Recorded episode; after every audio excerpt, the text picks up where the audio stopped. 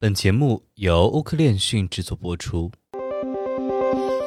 嗨，大家好，每天给大家带来最新链讯后，同大家解读最新的新闻热点，与未来同行。美国证券交易委员会报告指出，在2022年前六个月里，Metaverse 这个词出现在监管文件中的次数超过1100次，而在一年前，这个数字还仅仅是260次。如果进一步往前追溯的话，实际上在过去整整二十年的时间里，这个词总共出现了不到十次。元宇宙概念愈发的被提及，但似乎没有什么人能解释清楚它究竟是什么，或者他们到底要建立什么。即使是那些频繁提及元宇宙的企业高管们，看似在这个问题上也存在严重的分歧，其中就包括 VR 头盔、区块链以及加密货币相关的争论，以及元宇宙究竟会在什么时候到来。那么在今天的新闻热点中，我们就和大家聊一聊。当然了，如果你还有哪些关于区块链的消息和看法，与我们谈谈，欢迎在评论区和我们留言互动。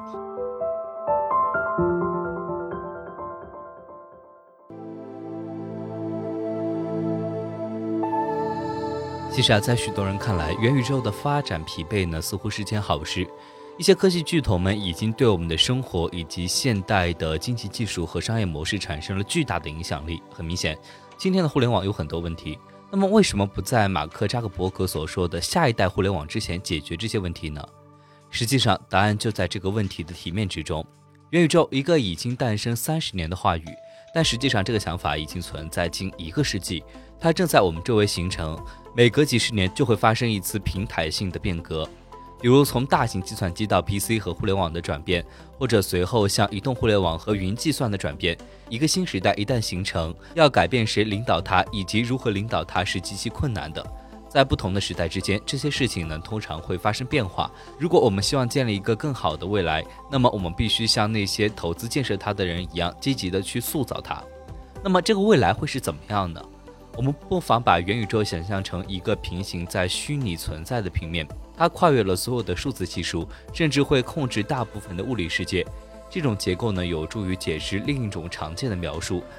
就是把元宇宙描述成为一个 3D 的互联网，以及为什么建立它是如此困难，但仍然是值得的。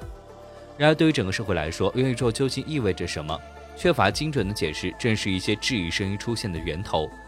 人们看到数十亿的资金被投入到了一个看起来像游戏的地方，这很难被接受。不过，实际上我们可以把元宇宙看作是计算和网络的第四个时代。前三个时代分别是1950年至1970年代的大型计算机，1980年代至2000年代中期的个人电脑和互联网，以及我们现在所经历的移动互联网和云时代。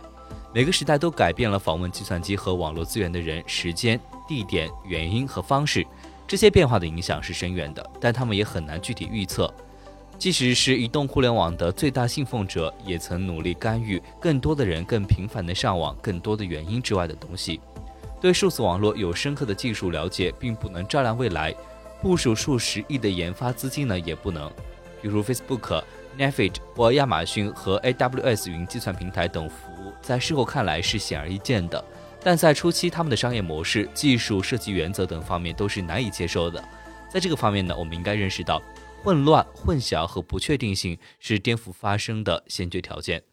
此外，还有一些具体的时间是可以被澄清的。元宇宙经常被错误地描述为沉浸式虚拟现实头盔，如 Meta 的 VR 或增强现实眼镜。迄今为止，最著名的例子是谷歌的智能眼镜。VR 和 AR 设备可能会成为访问元宇宙的首选方式，但它们并不是元宇宙本身。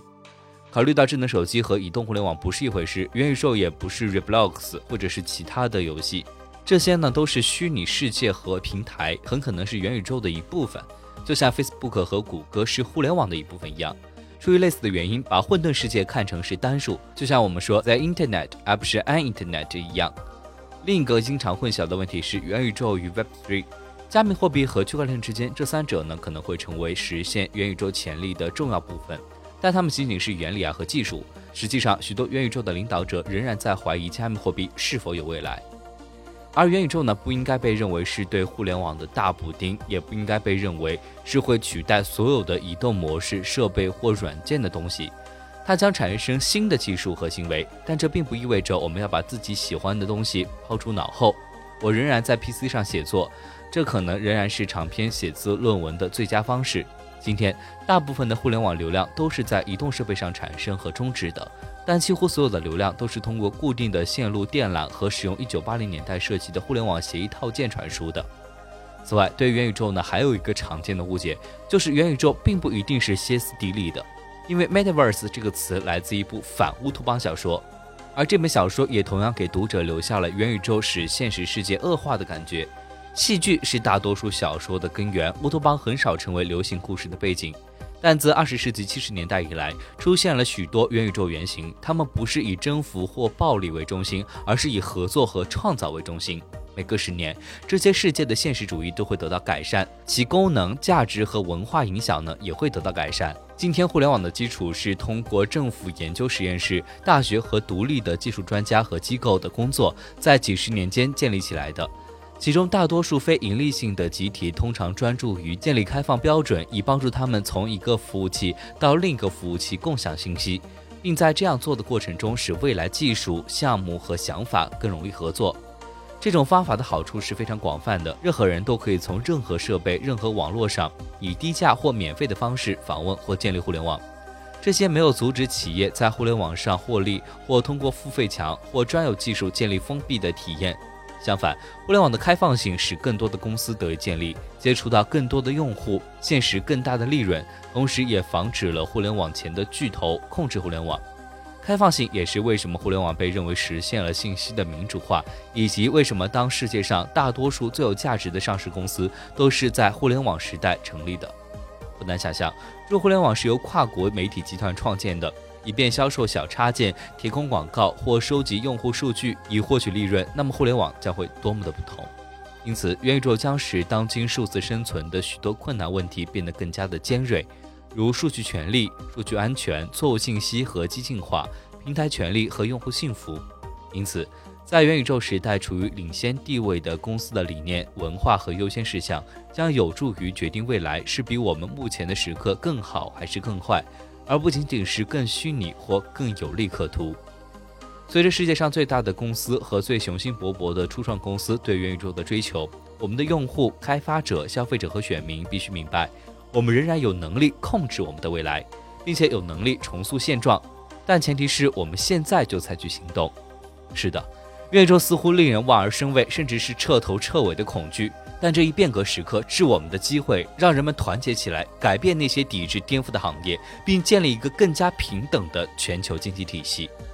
关于未来的很多事情都是不确定的，就像在互联网二十世纪九十年代和二十一世纪初那样。但是我们可以理解元宇宙可能如何运作，以及为什么，哪些经验可能在什么时候，为什么对谁可用，什么可能出错，什么必须正确。正如那些互联网企业的高管们经常提醒我们那样。这关系到数万亿美元的利益，更重要的是关系到全人类的未来。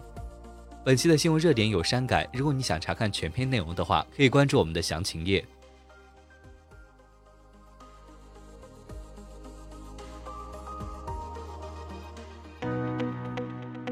本期节目就到这里。如果您想了解更多关于区块链行业资讯，可以在微博、Twitter、Telegram 及欧科链讯官网上找到我们。明晚六点半再见。